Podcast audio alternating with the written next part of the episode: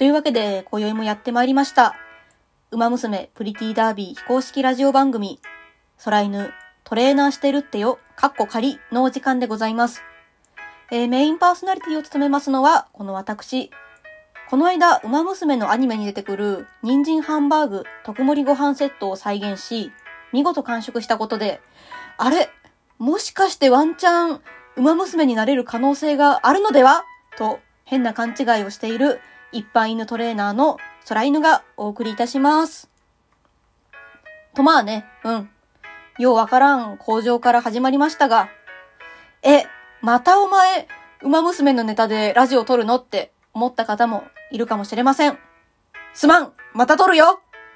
だって、面白いんだもんっていうね、そんなテンションから、今回もちょっと馬娘のお話をしたいなと思って、この放送を収録しております。まあね、でもね、さすがの皆さんも、またこの犬、馬娘の話してるよってね、思ってると思う。いや、なんだったらね、こう、今、すごくいっぱい流行ってるから、いろんなところでこういう馬娘のね、お話を聞いていることでしょう。まあ、なのでね、なので、本日は、ちょっと、いつもとは違う目線というか、あんまり語られていない、ちょっとだけマニアックな部分、まあ、犬的にね、まあ、わかんない。これが一般的にどうなのかわからんけど、ちょっとだけマニアックな目線でね、この馬娘の魅力をちょっと犬なりにお伝えできたらいいなと思っています。というわけで、今回犬が語りたいのは、馬娘さんたちのお耳について、お耳ですね。あの、イヤーのお耳についてのお話です。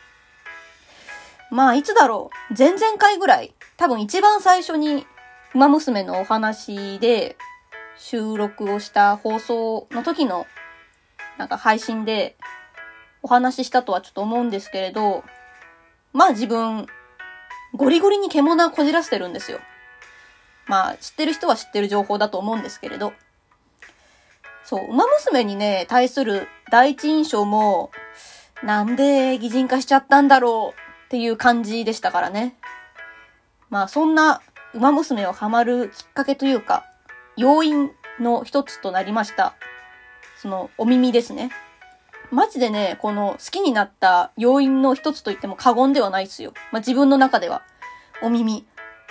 可愛いんすよ、みんな。お耳が。あの、十人十色？いや、違うか 馬娘さんたちだから、十馬十色？ん？十馬娘十色？いや、違う。十馬娘十色か。まあ、いいんだ。漢字の読み方とか四字熟語はまあ、置いといて。まあ、なんて言うんでしょうか。それぞれにね、ちゃんと、お耳、お耳ってね、言えない犬。あの、同じ文字が重なると、うわーってなるの。違う、そういう話がしたいんじゃなくて。あの、めちゃめちゃね、個性があるんですよね。あの、お耳の形とか、まあ、色とかね。あと、耳飾りとかでも、こう、個性が出ているとは思うんですけれど、何でしたっけ？あの、耳飾りが、えー、っと、ごめん、間違ってたらごめん。右側についてんのが、もともと、オスだったお馬さん。で、左側についてんのが、メスだったお馬さん。あの、本当のね、この世界でのお馬さんたちの性別を表してるみたいな感じの小ネタがあったりとか。で、ちょっとね、まあごめん、これはちょっと犬がちょっとだけ疑問に思っていることなんでさらっと聞いてくれればいいんですけど、なんかお耳にさ、両方に耳飾りがついてる子とかがいるじゃないですか。あの、なんだっけ、テイエムオペラ王とか。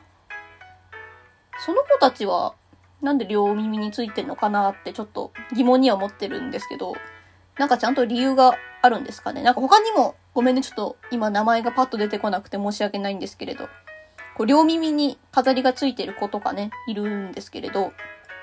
まあその子たちもちゃんと後で調べたいと思います。調べて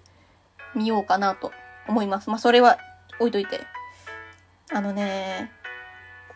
感情表現、お耳。お耳の感情表現がすっごく豊かで個人的にあの萌えポインポイントなんですよね。馬娘の。なんだろう。レースとか、あの本番のレースで、あの、不調とか、あの、絶不調とかの時に、こう、表現とか、最初のなんて言ったらいいんでしょう。パドックじゃないけど、あの、準備段階の馬娘が立って、あの、何番、あの、誰々みたいな感じで実況者さんが解説してる時に、こう、馬娘の顔がシュンってなってるのと同時に、お耳がペタンって垂れて、なんかシュンってしてるのがね、可愛いってなるんですよね。逆に調子がいいとすごい耳の張りが良くてね、ピンと立って、あの、背筋ピーンみたいな感じで、お耳ピーンみたいな感じになって、めちゃめちゃ可愛いなっていつも思ってます。あと、まあ、個別のストーリーとか、まあ、見ていくとあるんですけれど、細かい感情表現とか感情の起伏で耳がピコピコ動いてたりとか、こうびっくりしてる時に耳がぐわっとこう開いたりしてたりする表現が、すごい、なんて言うんでしょうか。性を感じるんですよね。すげえ盛大な言い方になっちゃうんですけれど。まあ、ここまではね、ちょっとお耳についてのちょっと語らせていただきましたが、お耳についてね、ガーッとお話ししちゃったんですけれど、まあ、ちょっとね、残りのお時間を使って、サクッと、まあ、犬一押し、犬おすすめのお耳を持った馬娘さんたちをご紹介して、今回は終わりたいと思います。えー、今回ご紹介するのはですね、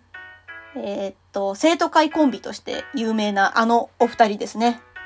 えー、シンボリ・ルドルフさんとエアグルーヴさんのお耳について語りたいと思います。あれですよね。このお二人は、ストーリーとか、あの、育成やってると、なんかお互いにすんげえこの二人絡んでくるんですよ。まあ、生徒会同士っていうのもあって、すごい二人が絡んでくるんですよ。なんで、あれん？あれ、犬もしかして、あの、壁になって見守った方がいい感じですかね？みたいな感じの距離感にね、いつもなっております。あと、ルドルフさんは、あの、シャレでエアグルーヴさんのやる気下げていくのは本当にやめてほしいなって、ちょっとだけ思ってます。あの、3回連続で来た時は、あの、本気で怒りそうになりました。違う、違う。そういう話がしたいんじゃなくて、まあ、お耳の話をしますと、まず最初にじゃあ、会長のシンボリ・ルドルフさん。あの、お耳がね、もふっとしてるんですよ。ちょっとだけ。他の子たちと比べて。なんか、ふわふわなんですよね。お耳が前に向いてるんじゃなくて、割と通常の時は横目についてるのもポイントが高いですね。あの、多分すげえ触ったらふわっとしてんのかなって思いながらいつも見てたり、あと、あの、ションボリ・ルドルフさん、あの、不調の時のお耳がペタってなってる時の、あの、シンボリ・ルドルフさんじゃなくて、ションボリ・ルドルフさんになってる時の、あの、お耳の具合がちょっと可愛い。あんまりね、大きくないんですよ。他の子と比べて。割と、まあ、中くらいというか、まあ、ちっちゃめお耳の大きさと形にしてはちっちゃいんですけど、それがね、ギャップ萌えで可愛いですよね。えー、っと、それから、もう一人、えー、副会長のエアグルーヴさん。えー、あれですよね。結構、周りにも自分にもめちゃめちゃ厳しいタイプのクールな馬娘。なんか出れないクーデレみたいな感じ。クーデレじゃないなってなっちゃうんですけど。そんな、まあ、ちょっと、クールめなエアグルーヴさんなんですけど、お耳がね、ピンクで可愛いんですよ、中が。あの耳、お耳の中がピンクで可愛いのと、あと結構大きいんですよね。あの、形は細いんですけど、お耳自体は形が大きくて、先っぽが二つに割れてんのが、すげえ、萌えポイント。あの、なんて言ったらいいんだろう。クール系のエアグルーヴさん、お耳の中がピンクってだけでもめちゃめちゃ可愛いのに、あの、お耳の先っぽが二つにシュッて割れてるところも、なんか、獣、あの、の部分の私が、可愛いってなってる萌えポイントですね。まあ、他にもね、あの、素敵な、個性的なお耳を持ったお馬さん、馬娘さんたち、まあ、いっぱいいるんですけれど、ちょっとどうしてもお時間の都合上、今回はこのお二人に、についてちょっとお話しさせていただきました。またね、あの、要望とか、なんかいろいろ多かったら、またきっと。てかね、しばらくね、馬娘の話多くなると思う。ごめんね。あの、話したいんだけど、ツイッターで話すと、ガチガチに長くなるから、もう、犬のタイムラインがひどいことになるから、ちょっとラジオでね、多分、週に1回まあ、もしくは2週間に1本ぐらいのペースでちょっと、馬娘の話をしていこうかなってちょっと思ってます。もしね、あの、お便りなどなどで皆さんの好きな馬娘さんについて教えてくれると嬉しいです。あの、長文で語ってもいいですし、あの一言で、誰々はいいぞみたいな感じで、送ってくれたら、あの、犬もお便りいっぱい読んで嬉しいってなるし、